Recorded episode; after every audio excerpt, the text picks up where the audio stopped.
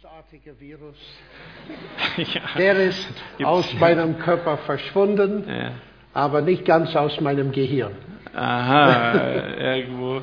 Das ist wie beim Computer, gell? manchmal wuselt er Ja, irgendwo noch herum, ja. ganz genau. Ja, wir sind trotzdem froh, dass du dennoch gekommen bist.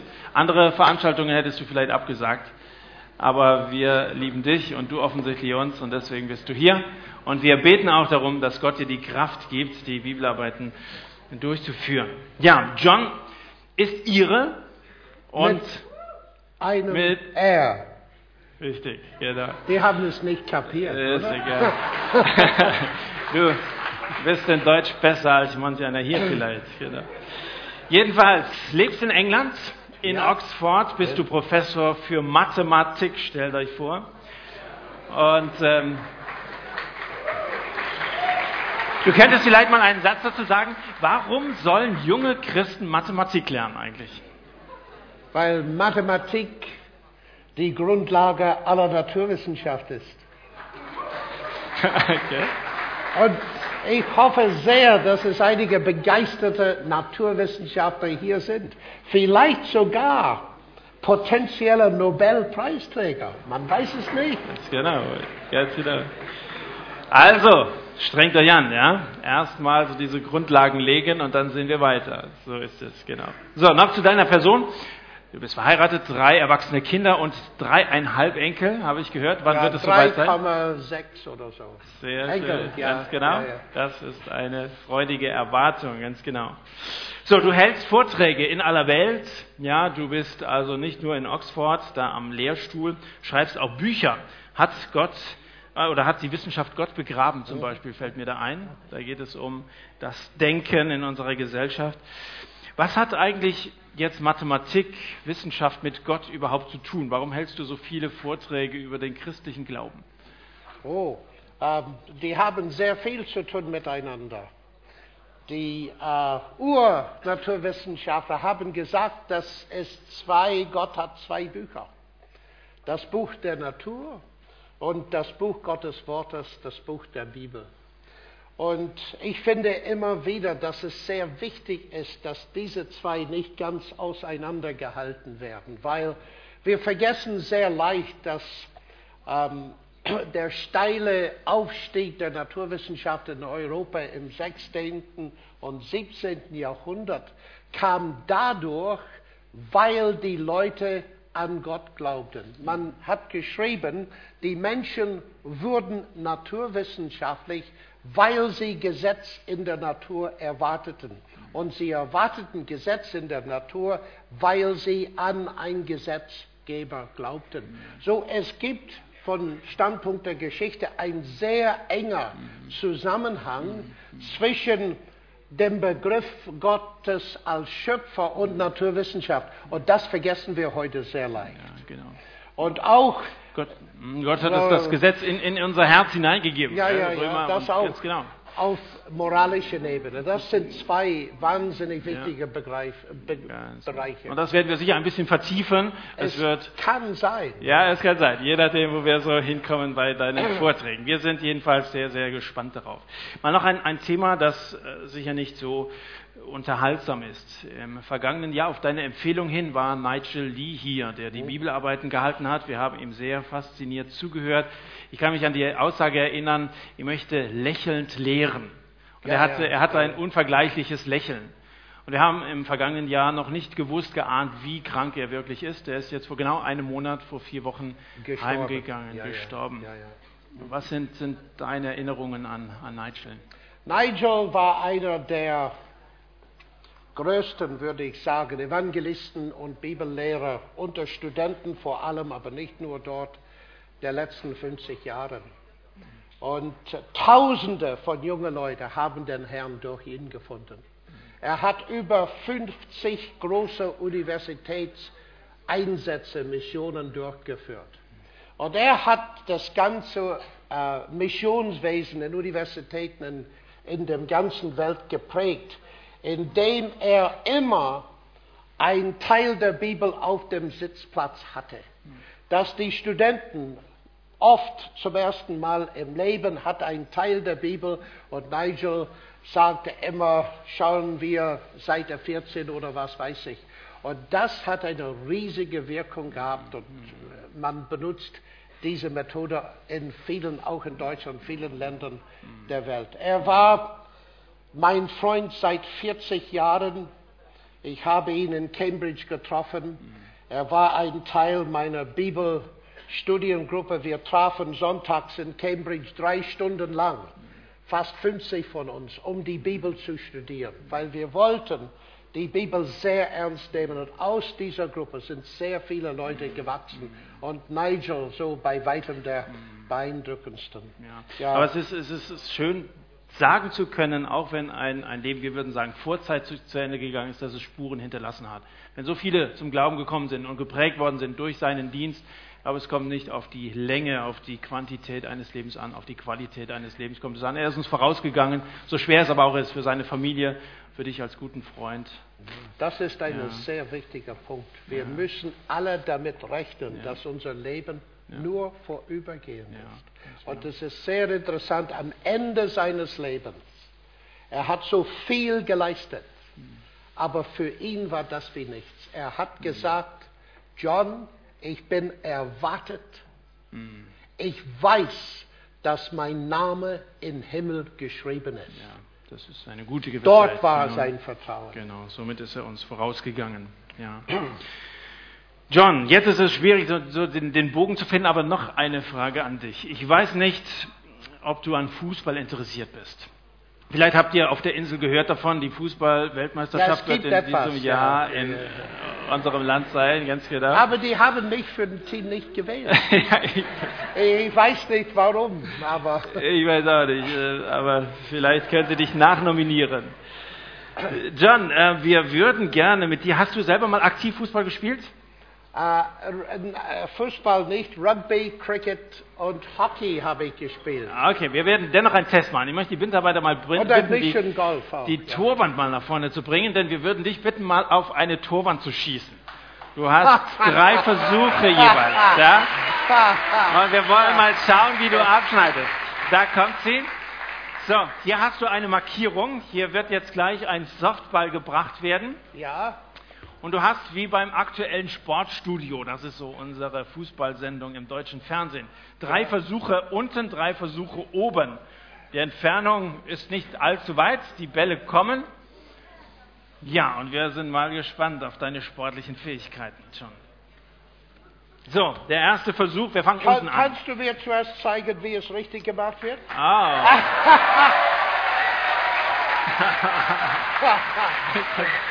Ich werde es versuchen. Okay. Ich werde es versuchen. Okay. Okay. Wobei ich wirklich kein Fußballer bin. Vor dem Soll Fernseher bin ich gut. Das ist gut, ja. Wir werden gucken. So, ich habe dir gezeigt, wie man es nicht macht, John. Oder sollen wir noch gleich mal dreimal? Pass auf. Drei Versuche. Wenn du drei hast, dann möchte ich auch drei haben. Besser?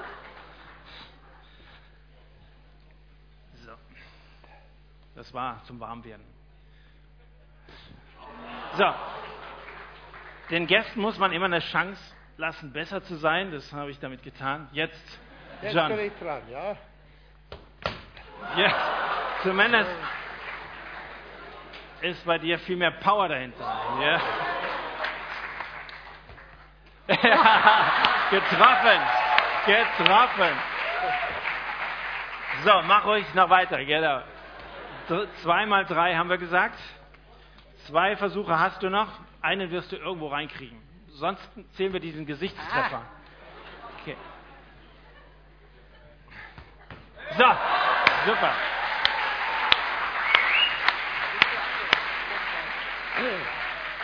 John hat einmal getroffen, das halten wir fest, ins Gesicht von, wie heißt du? Johannes, super. John, vielen Dank. Damit haben wir ein bisschen was von dir kennengelernt. Du darfst noch mal einen Moment Platz nehmen, bevor Aber wir zum Thema kommen. Bin ich im Team oder nicht? Du bist im Team. Ist er im Team? Auf jeden Fall. Auf jeden Fall im Team der Dillenburger Jugendtage. Da gehörst du schon lange dazu. Und wir freuen uns auf dieses Spiel hier.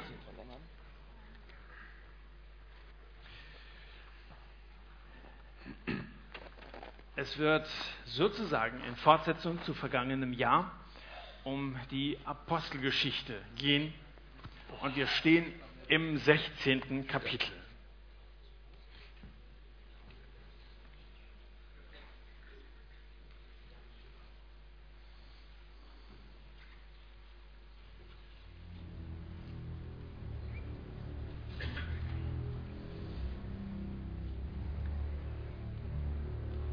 Paulus kam auch wieder nach Derbe und nach Lystra. In Lystra lebte ein Jünger Jesu namens Timotheus. Seine Mutter, die ebenfalls an Jesus glaubte, war jüdischer Herkunft, während sein Vater Grieche war. Diesen Timotheus, über den die Christen von Lystra und Ikonien nur Gutes zu berichten wussten, wollte Paulus auf die weitere Reise mitnehmen. Deshalb holte er ihn zu sich und ließ ihn aus Rücksicht auf die Juden jener Gegend beschneiden denn sie wussten alle, dass er einen griechischen Vater hatte.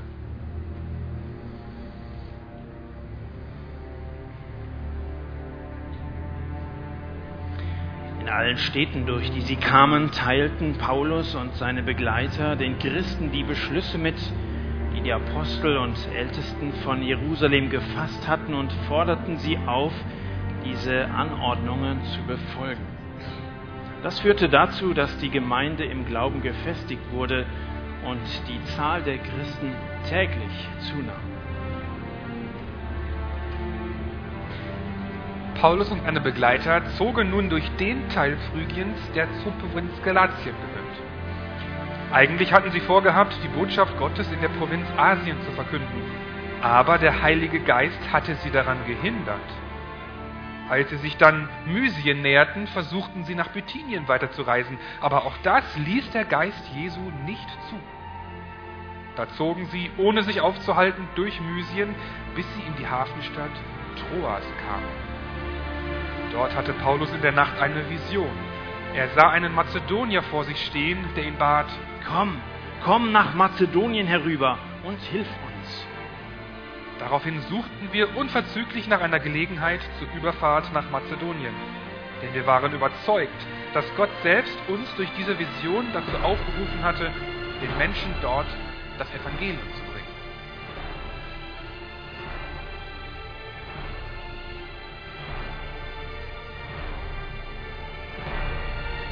Nachdem unser Schiff von Troas ausgelaufen war, fuhren wir auf dem direkten Weg zur Insel Samothrake folgenden Tag kamen wir nach Neapolis und von dort ging die Reise landeinwärts nach Philippi. Philippi, eine römische Kolonie, war die bedeutendste Stadt in diesem Teil der Provinz Mazedonien. Hier blieben wir einige Tage und warteten, bis es Sabbat war. Am Sabbat gingen wir vor das Stadttor an den Fluss, wo wir eine jüdische Gebetsstätte vermuteten, und dann auch tatsächlich einige Frauen antrafen, die sich dort versammelt hatten. Wir setzten uns zu ihnen und begannen mit ihnen zu reden. Eine dieser Frauen, sie hieß Lydia, war eine Purpurhändlerin aus Thyatira, die an Gott, an den Gott Israels glaubte. Während sie uns zuhörte, öffnete ihr der Herr das Herz, sodass sie das, was Paulus sagte, bereitwillig aufnahm. Nachdem sie sich dann mit allen, die in ihrem Haus lebten, hatte taufen lassen, lud sie uns zu sich ein. Wenn ihr überzeugt seid, dass ich jetzt eine Christin bin und an den Herrn glaube, dann kommt in mein Haus und seid meine Gäste. Sie drängte uns so, dass wir einwilligten. Eines Tages, wir waren gerade auf dem Weg zur Gebetsstätte, begegnete uns eine Frau, die von einem Wahrsagegeist besessen war. Sie war eine Sklavin und brachte ihren Besitzern mit ihrer Wahrsagerei viel Geld ein. Die Frau lief hinter Paulus und uns anderen her und schrie in einem fort, Diese Leute sind Diener des höchsten Gottes. Sie sagen euch, wie ihr gerettet werden könnt. So ging das viele Tage, bis Paulus es schließlich nicht mehr ertragen konnte. Er drehte sich um und sagte zu dem Wahrsagegeist, im Namen von Jesus Christus gebiete ich dir, verlasse diese Frau. Im selben Augenblick verließ der Geist die Frau.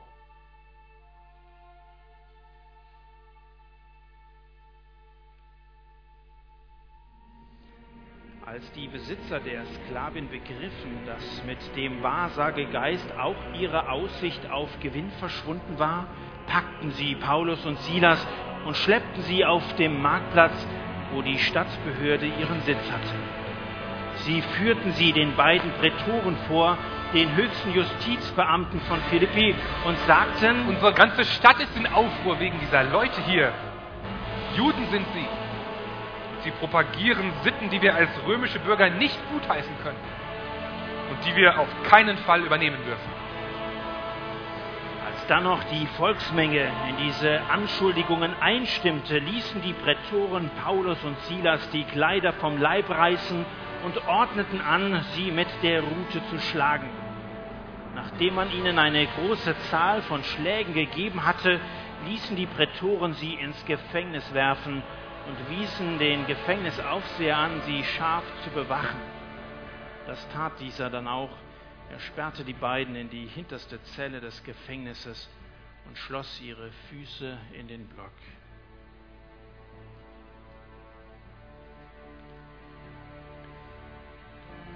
Gegen Mitternacht beteten Paulus und Silas. Sie priesen Gott mit Lobliedern und die Mitgefangenen hörten ihnen zu.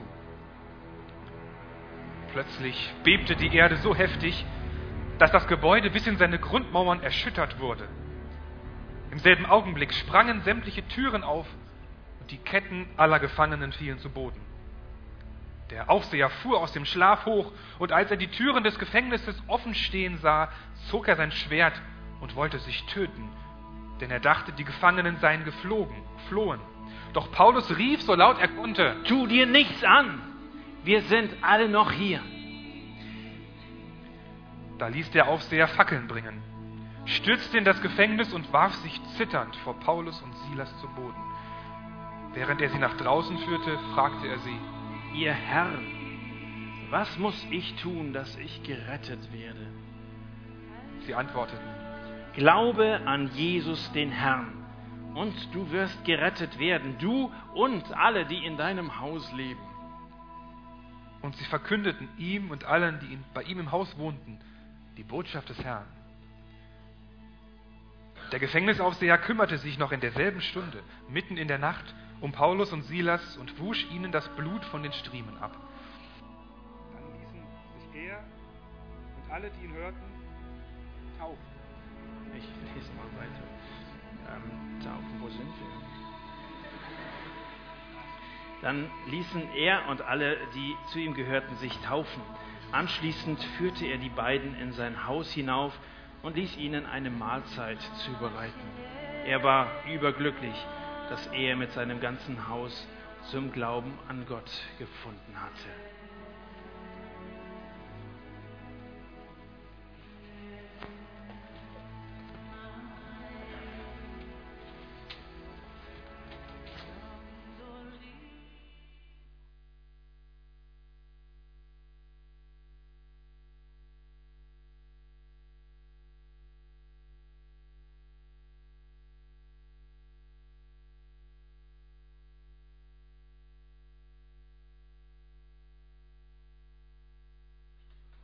Bin ich alleine da? Ich probiere es noch einmal. Good morning. Viel besser. Wir werden zuerst kontrollieren, dass die Technik funktioniert.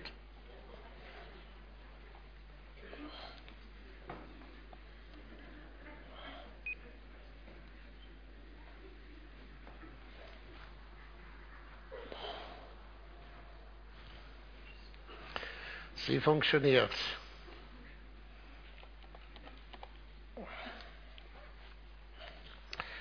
Buongiorno, i italiani. Mi scusi, non posso parlare italiano oggi. Dzień dobry. Dzień dobry. Nie rozumiem po polsku. Buenos dias. Buenos días. Ah, gracias, gracias. No puedo hablar castellano hoy. Es lástima, pero no es posible. Wir müssen Deutsch sprechen.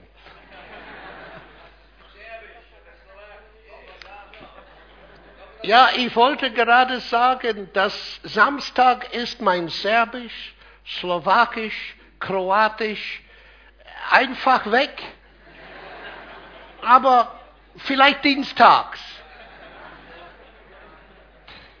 Ich kann nur Russisch anbieten. Если вы... Хорошо. Мы можем говорить по-русски, если вы хотите. Это с удовольствием.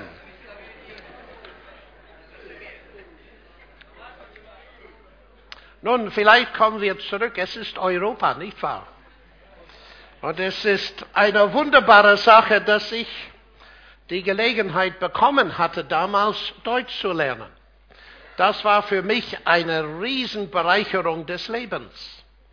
Und ich schätze sehr die Möglichkeiten, durch die Jahre immer wieder zurück nach Deutschland zu kommen und vor allem hier nach Dillenburg. Und dass ich, der jetzt alt, verkalt, verkorkst und für alles andere geworden bin, ist es wirklich eine Freude, bei so vielen jungen Leuten zu sein. Wir haben gerade gehört von der Reise Paulus von Troas in Kleinasien nach Philippi in Europa. Und damit kam das Evangelium nach Europa damals. Und daher sitzen wir alle hier heute. Weil Paulus diesen Ruf diese Vision gefolgt ist und ist nach Europa gekommen. So wir sind ihm und seinem Team sehr schuldig. Und Christopher Dawson, ein Historiker, hat geschrieben, dass diese Reise hat die europäische Kultur und Geschichte tiefer geprägt als alles, was durch die großen damaligen Historiker beschrieben würde. Und wenn wir an Europa damals und Europa heute denken, wir werden sehen, dass es Unterschiede gibt, selbstverständlich. Aber interessanterweise ist Europa in letzter Zeit ein Spiegelbild von Europa damals geworden. Jetzt im Westen das Christentum genießt nicht die Ehre wie früher. Das Christentum wächst vielmehr in anderen Teilen der Welt. Und jemand hat gesagt, der Westen ist hauptsächlich nachchristlich. Und das Christentum ist hauptsächlich nachwestlich. Das heißt, wir sehen eine Änderung in unserer Welt. Und die Frage für uns ist, ist diese Tatsache deprimierend oder herausfordernd?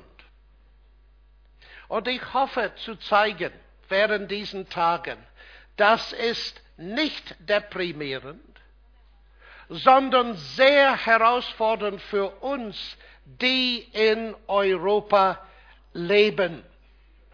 Wir werden gewisse Städte betrachten und wir werden vergleichen zwischen Europa damals und Europa jetzt.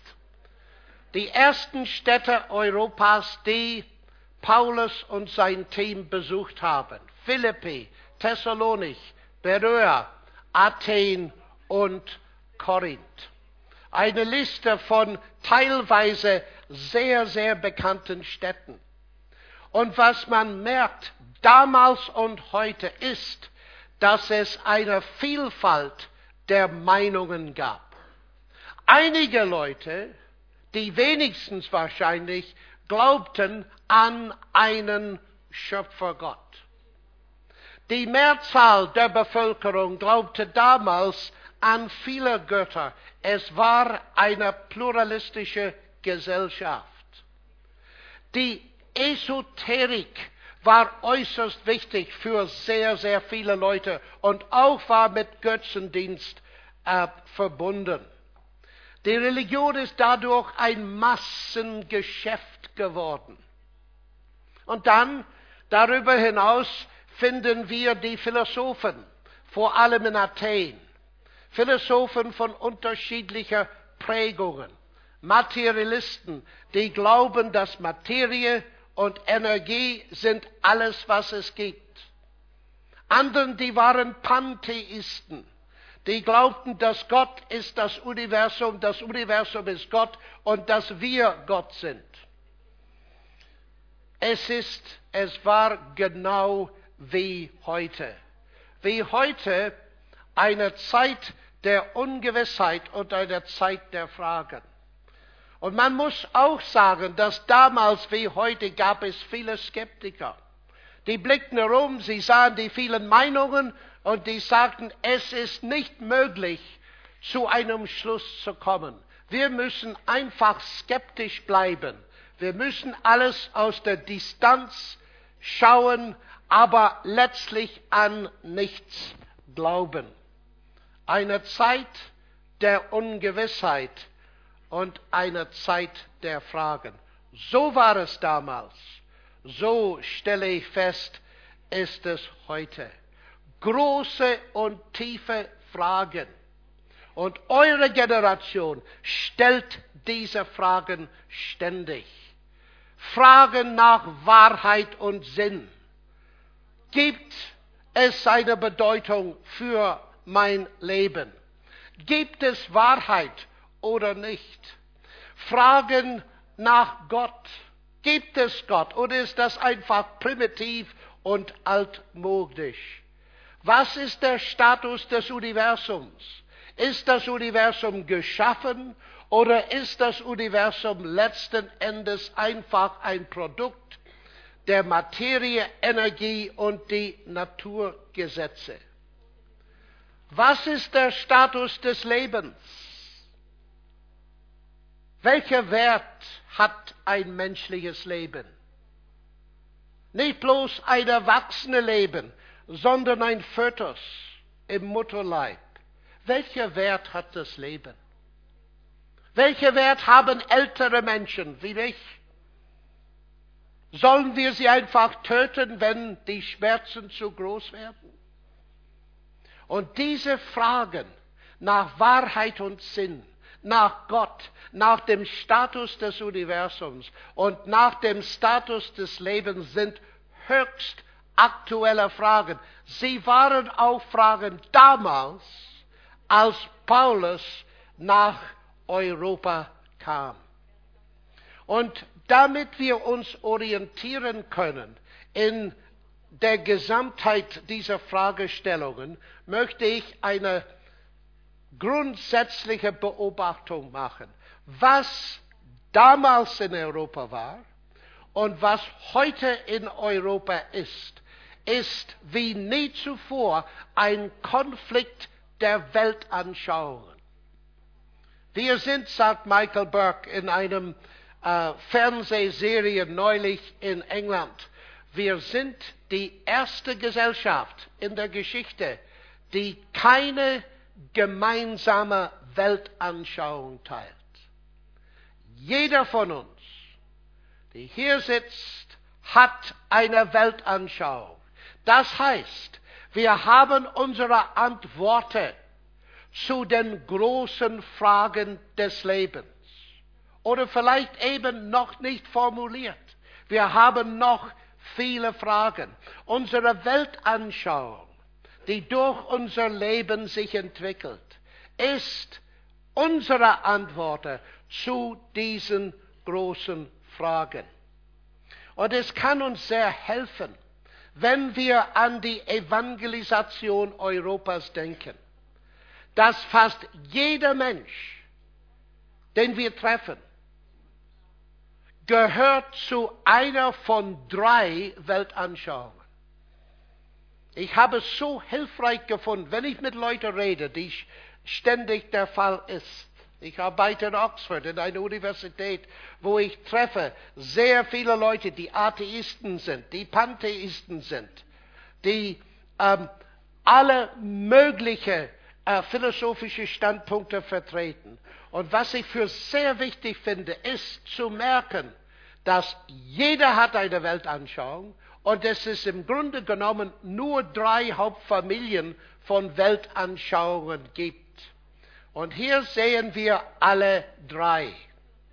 Wir können es uns so vorstellen. Entweder diese materielle Welt ist eine Illusion oder nicht.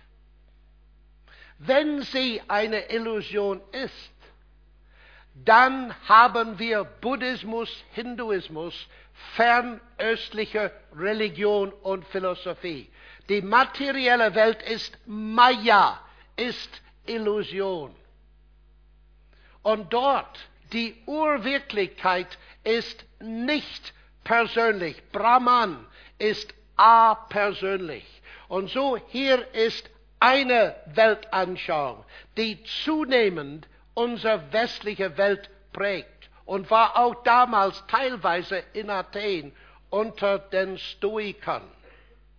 Wenn die materielle Welt eine Wirklichkeit ist und keine Illusion, dann gibt es nur zwei Möglichkeiten. Entweder ist die materielle Welt alles, was es gibt, und dann haben wir Materialismus. Die materielle Welt ist reell und ist alles, was existiert. Die geistliche Welt ist eine Illusion. So hat Marx gelehrt. Und ein großer Teil der Welt ist durch seine Lehre immer noch geprägt, weil dieser Materialismus gilt nicht bloß für den Osten, sondern auch für den Westen. Eigentlich ist das die dominante Philosophie der Akademie heutzutage. Die meisten Leute, die ich treffe, glauben daran. Diese Welt ist alles, was es gibt.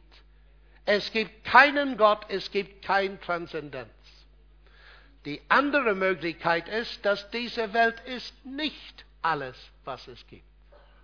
Dass es einen Gott gibt, der die Welt geschaffen hat. Es gibt einen Schöpfergott, der ist Geist und Person. Und so haben wir diese drei Hauptfamilien von Weltanschauungen. Unser Titel für dieses Wochenende ist Europa braucht Jesus. Das bedeutet, dass das Evangelium muss fähig sein, diesen Weltanschauungen entgegenzukommen und etwas zu sagen haben in diese Debatte. Und die Debatte ist riesengroß. Und ich möchte euch ermutigen, in die Debatte hineinzusteigen, in der Schule, in der Universität, in euren Berufen. Das Wichtigste für uns heute ist das zu tun, was Paulus damals tat. Und das heißt, mit Individuen zu reden. Ständig zu reden. Wenn wir überhaupt gläubig sind, dann ist es unmöglich, dass wir als Sackgassen leben, wo wir immer ständig alles bekommen, gelehrt werden und nichts ausgeben. Das können wir ändern. Wir haben das Potenzial dazu. Aber es wird schwierig sein. Es wird schwierig deswegen, weil diese drei Weltanschauungen sitzen in den Herzen von vielen Menschen sehr tief. Es gibt auch die Skeptiker, wie immer, die Postmodernen. Die gab es damals, die gibt es heute die glauben, dass es keine absolute Wahrheit gibt. Eigentlich manche glauben, dass es überhaupt keine Wahrheit gibt. So, die Folgen. Wir sprechen sehr oft, dass Europa eine säkularisierte Gesellschaft ist. Und John Wells hat geschrieben, dass es grundsätzlich sei, dass Säkularismus das Göttliche vom Leben entfernt. Aber es ist wichtig zu sehen, dass er dieses tut, indem er das Göttliche in den privaten Teil des Lebens verlegt. Das treffe ich ständig. Du glaubst an Gott, wunderbar, das ist deine private Angelegenheit. Aber bitte, bring es nicht in die öffentliche Debatte. Glaube an Gott ist rein Privatsache. Und ein Druck auf uns alle in Europa heute ist der Druck, dass unser Glaube an Gott wird privatisiert und einfach für ein Gebäude reserviert und nicht für den Alltag. Dagegen möchte ich kämpfen. Weil, wenn es einen Gott gibt, wie Paulus in Athen sagte, der das All geschaffen hat, dann ist er keine Privatsache. Dann ist Glaube an ihn keine Privatsache. Aber Vorsicht, wir werden diesen Druck erleben. Das ist eine Schwierigkeit. Und dieser Druck kommt teilweise daher, weil wir eine pluralistische Gesellschaft sind. Und das bedeutet heutzutage nicht bloß, dass es viele Religionen gibt, sondern im Rahmen der politischen Korrektheit ist es nicht richtig zu behaupten, dass irgendeine Religion besser ist als eine andere oder dass irgendeine Religion wahr ist zum Ausschluss von anderen. Hier ist eine äußerst heikle Frage unserer Zeit. Pluralismus. Wie kommen wir mit Pluralismus zurecht? Ich habe viele Freunde, die Muslims sind, die Hindus sind, die Buddhisten sind, die an nichts glauben. Wie komme ich mit ihnen zurecht? Weil das ist äußerst wichtig und wir wissen, dass die ganze Welt, vor allem die Presse, interessiert sich, wie wir als Christen verhandeln sozusagen in einer pluralistischen Gesellschaft. Und es ist interessant, was manchmal passiert. Hier ist ein sehr bekanntes Gemälde aus Oxford, Holman Hunt, Jesus Christus, ich bin das Licht der Welt, in Keble College, Oxford. Und manchmal solche Gemälde werden als Illustrationen in alten Bibeln benutzt. Und einmal war ich in Heathrow Flughafen, wo ich sehr oft bin. Ich bin fast zu Hause dort. Und ich habe ein Buch gelesen. Sehr oft lese ich ein Buch mit einem interessanten Titel.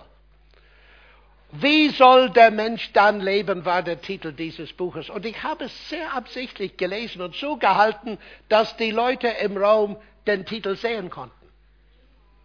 Es ist wie ein Spinne mitten in einem Gewebe mit der Hoffnung, dass jemand merkt und kommt. Und ich merkte einen Mann, der ständig um mich herumkreiste, aber er kam näher und näher und näher. Und dann sagte er, darf ich zu Ihnen sitzen? Gerne, sagte ich.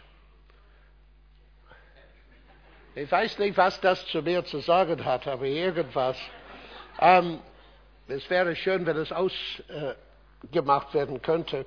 Ähm, und so sagte er, sind Sie Philosoph? Und ich sagte, ja, halbwegs.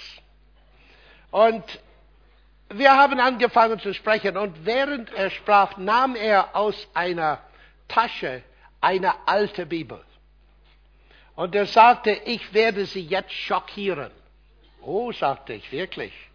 Ja, sagte er, er hat diese Bibel geöffnet. Es war eine alte Lutherbibel in Deutsch. Und er war ein Antiquitätenhändler. Und er hat es in der Schweiz gekauft. Und er sagt, schau mal, schauen Sie mal dieses Bild an. Und es war ein Bild von Jesus. Ich bin der Weg, die Wahrheit und das Leben. Und er sagt, wie unverschämt arrogant ist das, dass ein Mensch behauptet, dass er der Weg sei, dass er die Wahrheit sei und dass er das Leben sei. Ich werde dieses Bild ausschneiden und verkaufen, sagt er. Das ist meine Sache. Aber diese Arroganz, und wir haben lang geredet.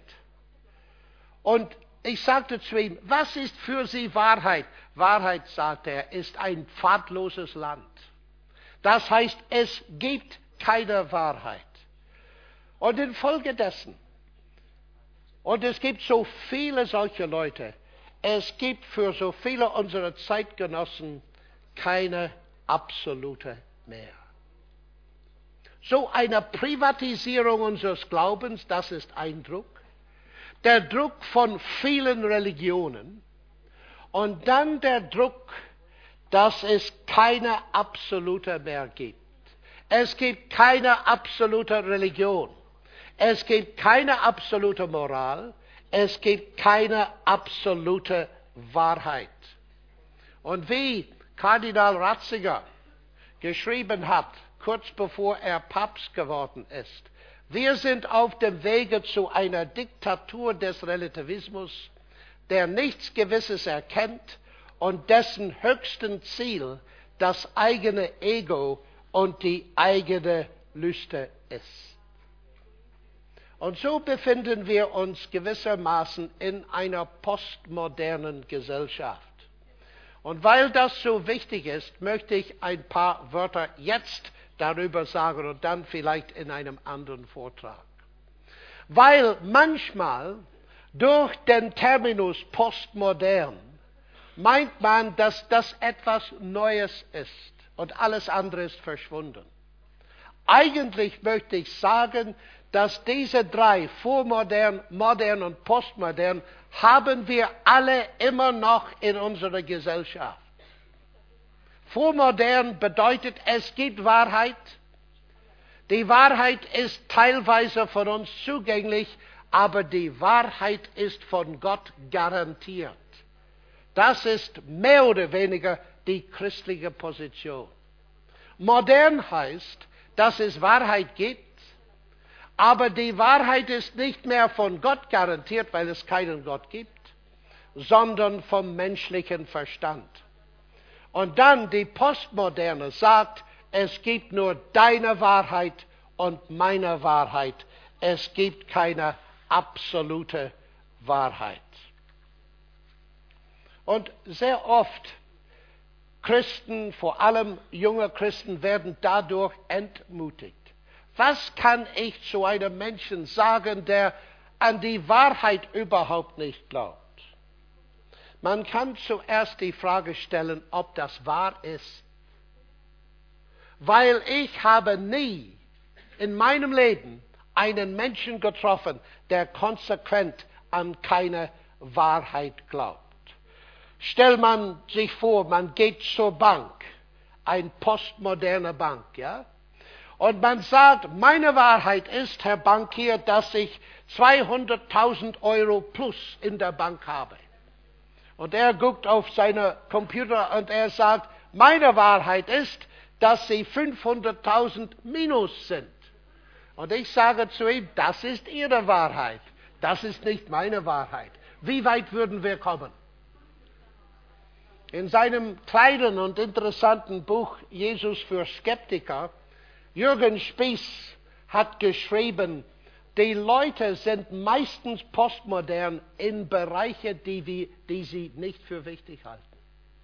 Und das ist eine sehr, sehr nützliche Bemerkung. Man trifft keinen postmodernen Bergsteiger, wenn es kommt zu der Stärke des, Seil, des Seils, das ihn auf dem Eiger festhalten soll. Kein Postmoderne. Und es ist sehr klar, dass das Leben von allen Menschen zeigt, dass sie voraussetzen, dass es Wahrheit gibt, die der Wirklichkeit entspricht. Man hat angesagt, es wird ein Vortrag hier sein um 9.30 Uhr heute. Ihr seid alle da. Ihr glaubte die Wahrheit. Und die meisten Leute sind so. Das heißt, wir glauben an Wahrheit. Aller von uns. Natürlich ist alles nicht wahr und prüfen ist nötig. Letzten Endes müssen wir unsere Distanz aufgeben und Dinge für wahr akzeptieren. Aber es ist wichtig zu sehen, dass der Postmodernismus sich selbst widerspricht. Wieso denn? Weil er behauptet, dass es eine absolute Wahrheit gibt, dass es keine absolute Wahrheit gebe. Und das ist ein logischer Widerspruch. Eines Tages in meinem College in Oxford habe ich einen postmodernen Schriftsteller getroffen. Und er hat sein Buch mit sich. Und ich habe mit ihm geredet. Er war ein äh, ein Kritiker der Literatur. Und er sagte zu mir, meine These ist, dass man kann nie wissen, was ein Verfasser eines Buches im Sinne hat zu sagen. Oh, wirklich, sagte ich. Und Ihr Buch soll das mir erklären. Ja, sagt er, wenn Sie mein Buch lesen, das wird Ihnen das alles erklären. Aber Sie haben mir gerade gesagt, dass man kann nie wissen, was ein Verfasser im Sinne hat in seinem Buch. Wie kann ich wissen, dass Sie etwas im Sinne haben, wenn Sie dieses Buch geschrieben haben? Und das war das Ende des Gesprächs. Es ist so interessant und ich würde euch raten, merke diese widersprüchlichen Aussagen. Habt keine Angst vor Leuten, die meinen, es keine Wahrheit gibt, weil sofort sie sagen, hier ist meine Wahrheit, es gibt keine Wahrheit. Es ist ein logischer Widerspruch und daher chaotisch. Es ist sinnlos. Und es lohnt sich, das zu erklären.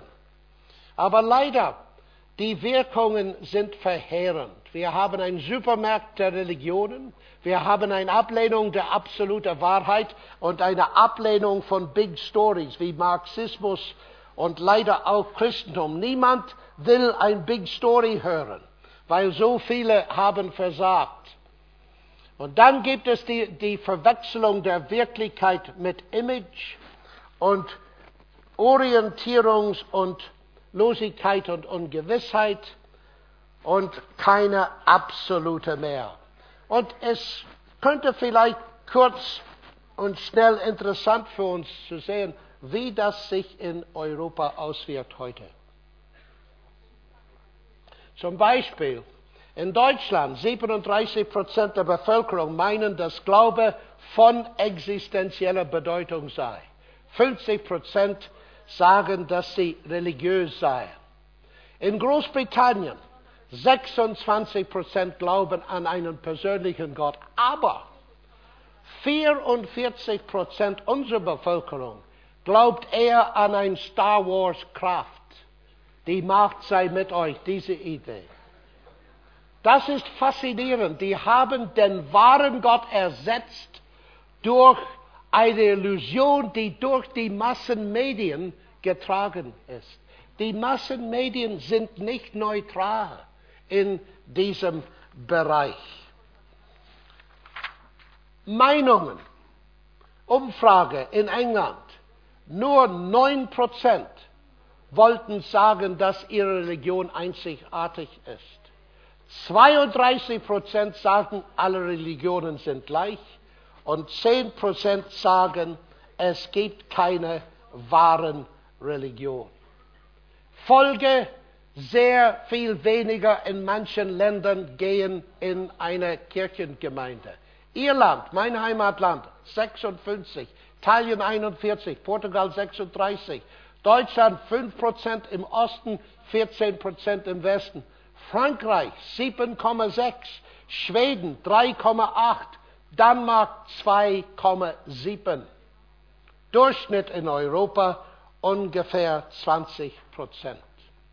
Und in einer Umfrage, man merkt, dass in Amerika und Afrika die Zahlen sind viel, viel höher. 90 Prozent in Westafrika, 70 Prozent in Südamerika. Wie ich gesagt habe, das Christentum ist nachwestlich, wie man es sagt. Ich habe eine Umfrage vorgestern gesehen, ein Interview mit einem jungen Mann in London. Und ihn wurde gefragt, was bekommen die Menschen daraus, die Menschen, die in eine Kirche gehen? Und er sagt, ich nehme an, dass die bekommen, was ich im Kino bekomme. Das ist der Stand unter sehr vielen Leuten heutzutage.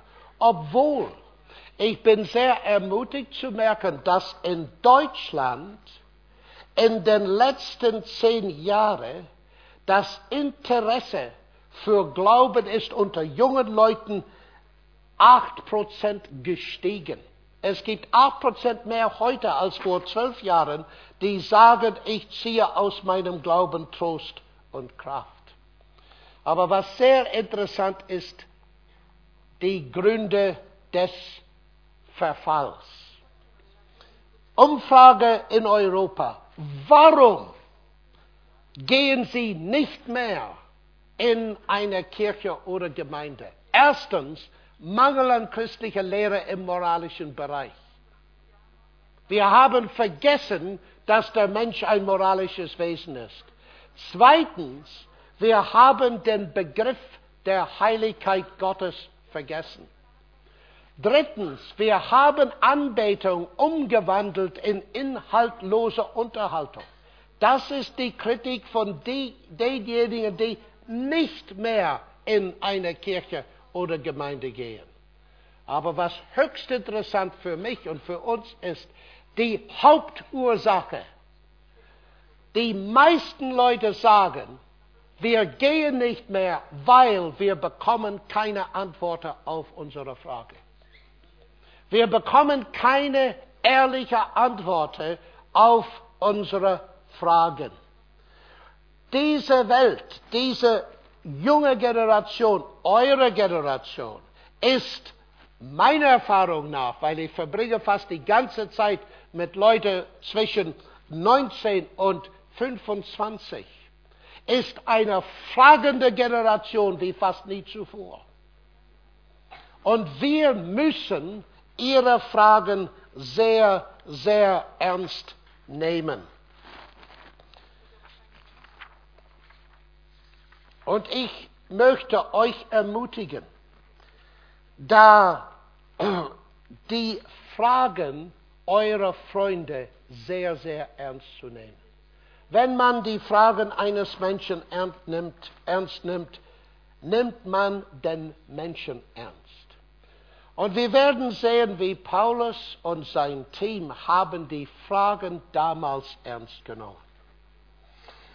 Ich habe ein bisschen Europa heute geschildert und es ist manchmal sehr deprimierend, wenn wir denken, wie können wir, wie können wir etwas in einer solchen Situation tun. Also, es ist wichtig zu sehen, dass ganz am Anfang, wie wir gelesen haben, spricht Lukas in der Apostelgeschichte über Führung. Dieser Teil, der europäische Teil von der Apostelgeschichte, hat sehr viel zu uns heute zu sagen über Führung. Führung ist eine sehr, sehr wichtige Angelegenheit heute. Jeder Mensch will Führung. Daher sind unsere Buchhandlungen voll mit Esoterik. Daher in Frankreich gibt es viel mehr Wahrsager als Ärzte. Und es könnte sein, dass es in anderen Ländern auch so geht. Die Leute wollen Führung. Und wir, die hier sitzen, wir brauchen in unserem persönlichen Leben, genau wie Paulus damals, die Führung Gottes Geistes zu erfahren. Und so ist es interessant. Bevor Paulus diese spezielle Vision bekommen hat, ist er vom Heiligen Geist verhindert worden, nach Asien zu fahren. Er ist später nach Asien gefahren. Er ist verhindert in diese Richtung und jene Richtung. Wir lesen nicht, wie er verhindert würde. Offensichtlich hat er es versucht. Und dann bekam er eine spezielle Vision, nach Europa zu kommen. Und die erste Stadt war Philippi dessen Forum immer noch zu sehen ist. Und in Philippi, wie wir gelesen haben, er ist zuerst gegangen zu einem Ort, wo er erwartet, Leute zu finden, die an Gott glaubten. Es gibt welche immer noch. Es gibt welche immer noch. Deutschland ist immer noch geprägt durch christliche Tradition. Und daher gibt es jede Menge von Menschen, vor allem die im Mittelalter, die durch christliche Werte und christlicher Lehre geprägt sind. Damals waren es die Juden. Und offensichtlich war es nicht genug, in Philippi eine Synagoge zu haben.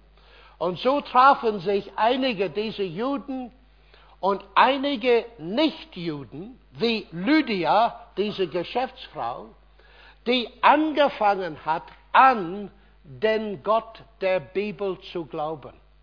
Es gab damals, wie auch heute, Leute, die reagiert haben gegen Götzendienst und Pluralismus. Und in der Bibel, das heißt im Alten Testament, im Judentum, haben den wahren Schöpfer Gott gefunden und haben sehr positiv reagiert. Und so ist Paulus zu diesem Fluss Gangitis in äh, Philippi ähm, gegangen. Und es heißt, dass Lydia, eine Purpurkrämerin aus der Stadt Thyatira, die Gott anbetete, hörte zu. Deren Herz tat der Herr auf, dass sie aufgab auf das, was Paulus geredet würde. Hier ist die Führung Gottes zu sehen und ich finde sie wunderbar.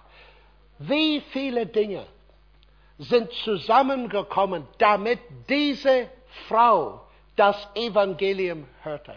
Erstens, sie ist weit weg geboren, aber sie war eine Geschäftsfrau. Und durch ihr Versuch, einen guten Job zu machen und ihr Geschäft aufzubauen, ist sie nach Philippi gekommen. Warum ist das wichtig? Weil wir werden später lernen in Kapitel 17, dass Gott selbst, sagt Paulus, bestimmt die Zeiten und Grenzen ihrer Wohnung, dass sie Gott suchen. Apostelgeschichte 17, Vers 26. Dass Gott interessiert sich in wo du wohnst, wo du arbeitest, was du tust, dass du Gott suchst.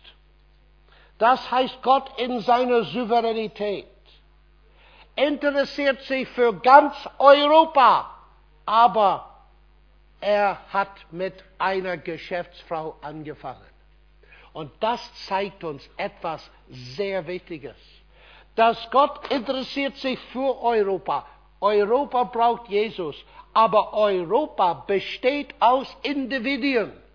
Es Europa besteht aus Individuen, die eure Freunde sind, schon. Und Gott möchte durch dich Individuen erreichen. Es ist so leicht, deprimiert zu werden, wenn wir sehen, wie viele Leute es einfach gibt. Und es ist so ermutigend, zu dieser ähm, Frau zu kommen und zu sehen, dass Gott interessiert sich für diese Frau. Ich sehe sehr viele junge Mädchen hier heute und Frauen. Was für ein Potenzial. Hier ist das Evangelium, anfängt in Europa mit einer Frau, einer Geschäftsfrau. Und das zeigt uns, dass Gott interessiert sich für diese Individuen. Sie betete Gott an und Gott hat ihr Herz aufgetan. Wir haben die Aufgabe zu gehen. Wir haben wie Paulus die Aufgabe, Zeugnis abzulegen. Aber letzten Endes ist es Gottes Wirkung in den Herzen der Menschen, die wichtig ist. Gott tat ihr Herz auf. Und dann, was hat sie getan? Sie hat sofort gesagt, nachdem sie getauft wurde, öffentlich, um ihr Glauben zu bekennen, das gar nicht selbstverständlich war damals. Das war ein Schritt, wahrscheinlich im selben Fluss, zu stehen und getauft zu werden, indem sie sagte, Jesus Christus ist mein Herr, der Sohn Gottes. Das war keine Selbstverständlichkeit damals. Sie war bereit, diesen Schritt zu machen. Und ich hoffe, dass ihr auch diesen Schritt gemacht habt. Öffentlich den Glauben so zu bekennen und zu zeigen vor der Öffentlichkeit, dass ich akzeptiere Jesus Christus als mein Heiland. Aber dann hat sie was getan. Sie hat gesagt zu den, ähm, zu den ähm, Aposteln, sie sagte,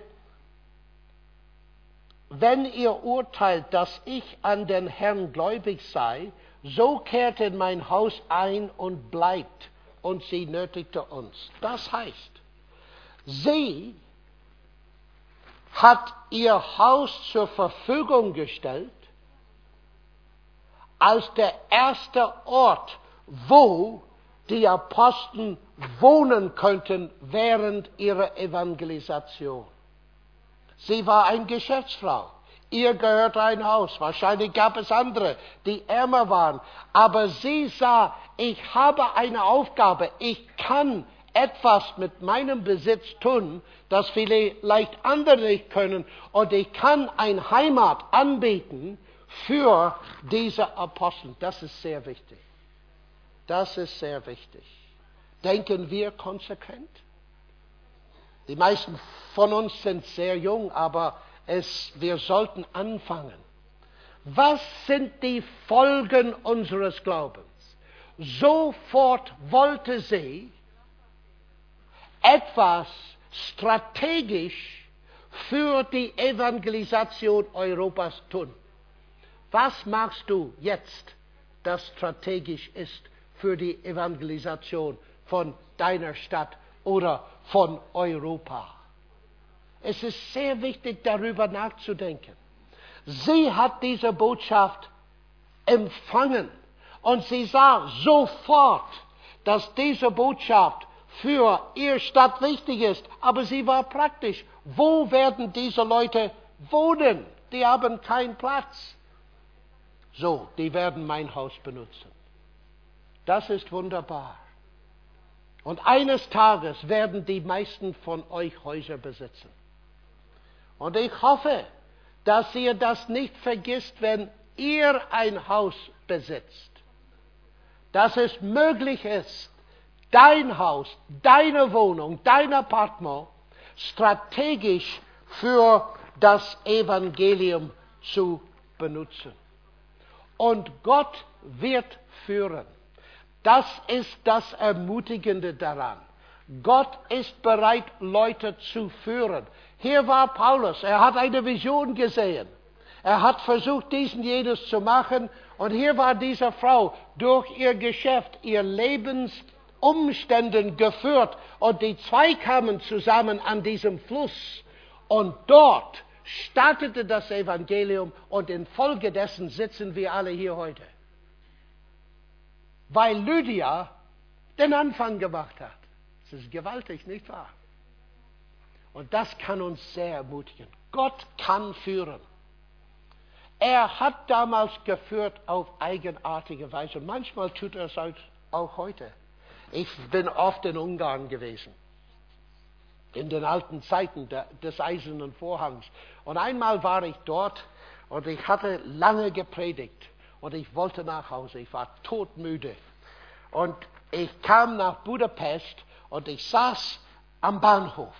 Und dort kam der Zug rein und ich dachte, es wäre sehr schön, erste Klasse zu fahren. Und ich hatte ein zweite Klasse Ticket. Und ich saß dort und dachte mir, es wäre schön, nicht wahr, erste Klasse nach Wien zu fahren. Und ich dachte, ja, aber du, du wirst soft im Kopf. Du willst nur Genuss haben und das wird sehr teuer sein. Aber ich konnte diese Gedanken nicht los. So, ich stieg in meine zweite Klasse Abteil und guckte auf, Nummer 296 stimmt und so und saß und war total unruhig. Du musst erste Klasse fahren, war der Gedanke. Und so, zwei Minuten vor der Abfahrt bin ich aus dem Zug gelaufen Richtung erste Klasse und es war zwei erste Klasse. Waggons. Ein war dreckig und schmutzig und ein kam aus der Schweiz. Und ich versuchte in den schweizerischen Waggon und ich konnte physisch, physikalisch nicht aufsteigen. So ging ich in der nächste und ging in das Kompartement, Abteil, alles klar. Zwei Leute in der Ecke, ruhig, saß weg. Sie fingen an zu sprechen. Erstens in einer Sprache, die ich nicht verstand, und dann Französisch. Und ich habe eine Bemerkung gemacht in Französisch. Und, oh, vous parlez français? Oui, monsieur, je parle français. Und äh, wir haben angefangen zu sprechen. Ich stellte fest, die waren Richter von dem Europa-Gerichtshof. Und drei Stunden lang haben sie mich gegrillt über warum ich an Jesus glaube. Und weil der Boden des Abteils schmutzig war, konnte ich zeichnen auf den Boden, um ihnen das Evangelium klar zu machen.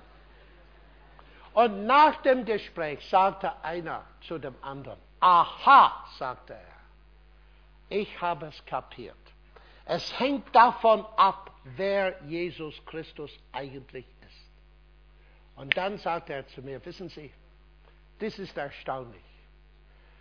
Es gibt viel über uns, die Sie nicht wissen, aber eines ist, dass wir nie im Zug fahren.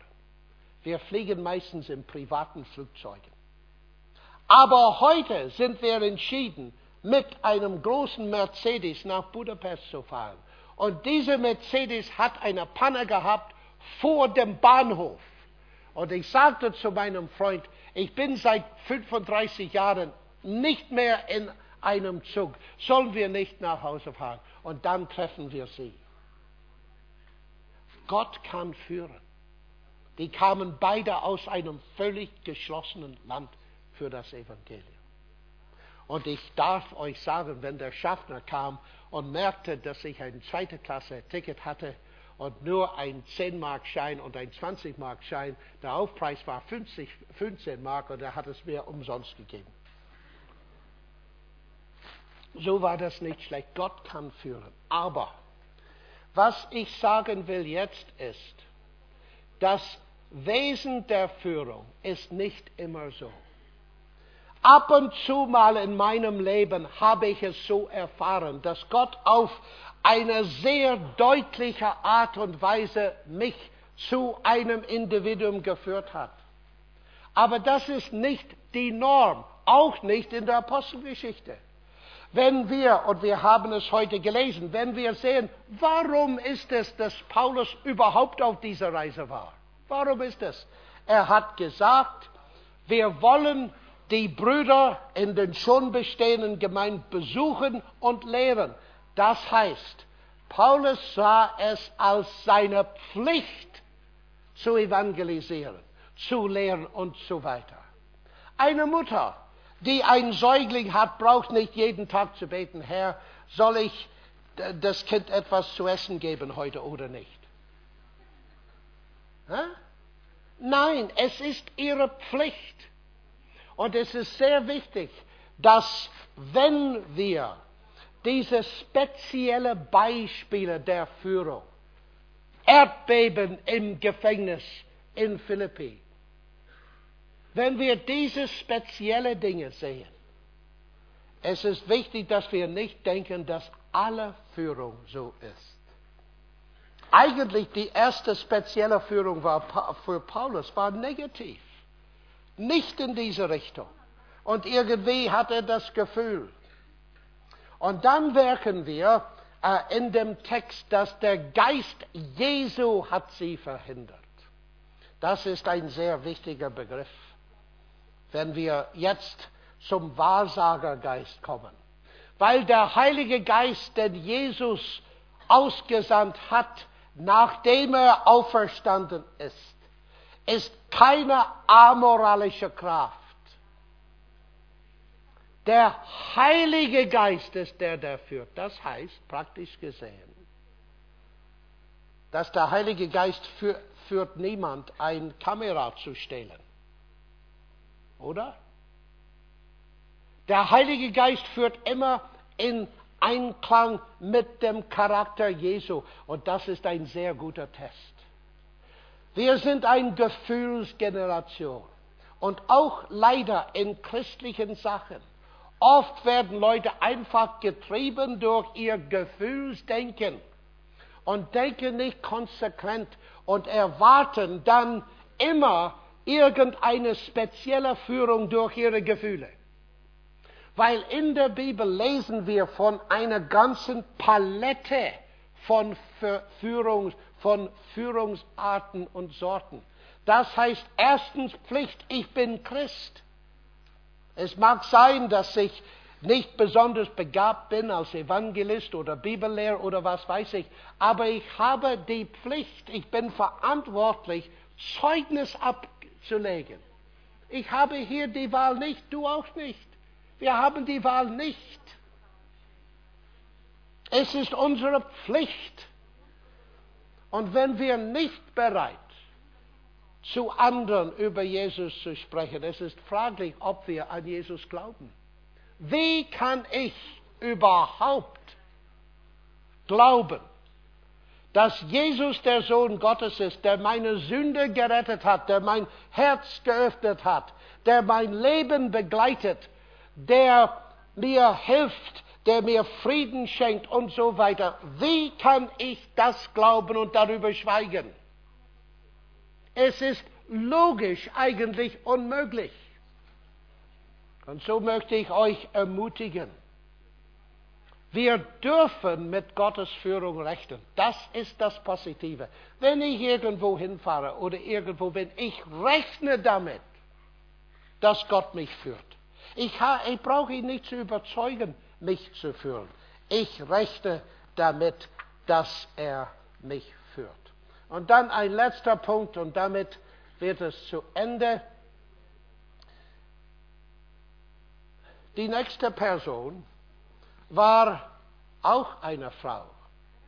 Eine Tragödie, eine ausgenutzte Frau von diesen Geschäftsleuten, die sie so entwertet hatten, dass sie bereit waren, sie, eine besessene Frau, von einem Dämon, ein Python heißt es im Text. Und daher konnte sie funktionieren wie ein Bauchredner. Eine sehr äh, komische Stimme kam aus ihrem Magen, wie bei einem Bauchredner, aber bei ihr war es echt Spiritismus. Und hier sehen wir einen Teil der Opposition. Meine lieben Leute, wir können übertrieben sprechen über den Feind, aber wir müssen über den Feind sprechen. Es gibt viel Scharlatanerei in Okkultismus, sehr viel, und unsere Buchhandlungen sind voll damit. Aber es gibt eine böse Geisterwelt. Und Jesus Christus selbst hat Konfrontation mit dieser Welt. Und was so interessant ist, hier kam diese Frau tagtäglich und sagte, diese Männer sind Diener des höchsten Gottes, die euch den Weg der Rettung zeigen. War das positiv?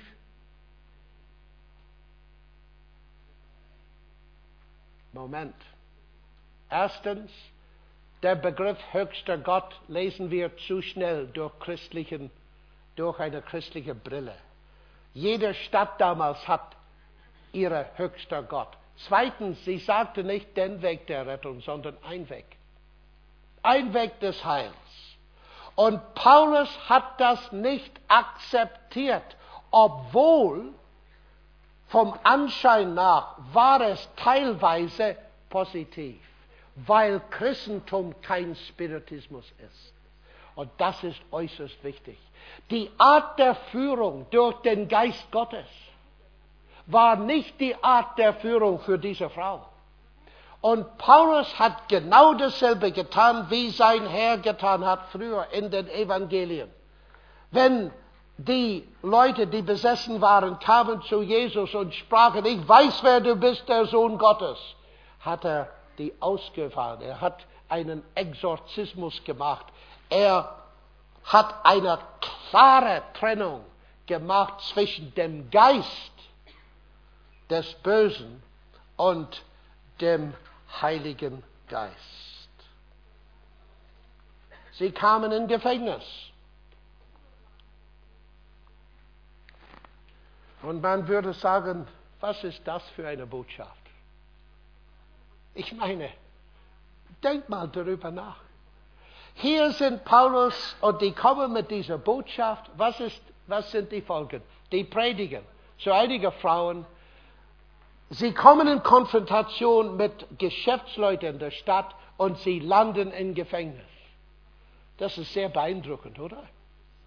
Wie kann man wirklich glauben, dass das die Botschaft ist, das für die ganze Welt gültig ist? Eine wichtige Frage. Wir können es dort sehen, in was diese Botschaft getan hat. Erstens in dieser Frau hat sie ihr Sinn, ihr Wert zurückgegeben. Zweitens, jetzt, dass Paulus im Gefängnis war, kam der Kerkermeister zum Glauben durch dieses Erdbeben. Und das Erstaunliche, dass niemand entflohen ist. Die sind alle geblieben. Und das war genügend Beweis für ihn, dass etwas Übernatürliches passiert ist. Gott möchte Türe öffnen. Er hat eine Tür im Herzen von Lydia geöffnet. Um die Türe des Herzens des Kerkermeisters zu öffnen, musste Gott ein Erdbeben geschehen lassen, um die Türe des Gefängnisses zu öffnen. Gott interessiert sich für Türöffnen. Und so, als wir jetzt zu Ende kommen, in Philippi, machte das Evangelium einen Start mit Individuen. Und so, das ermutigt mich,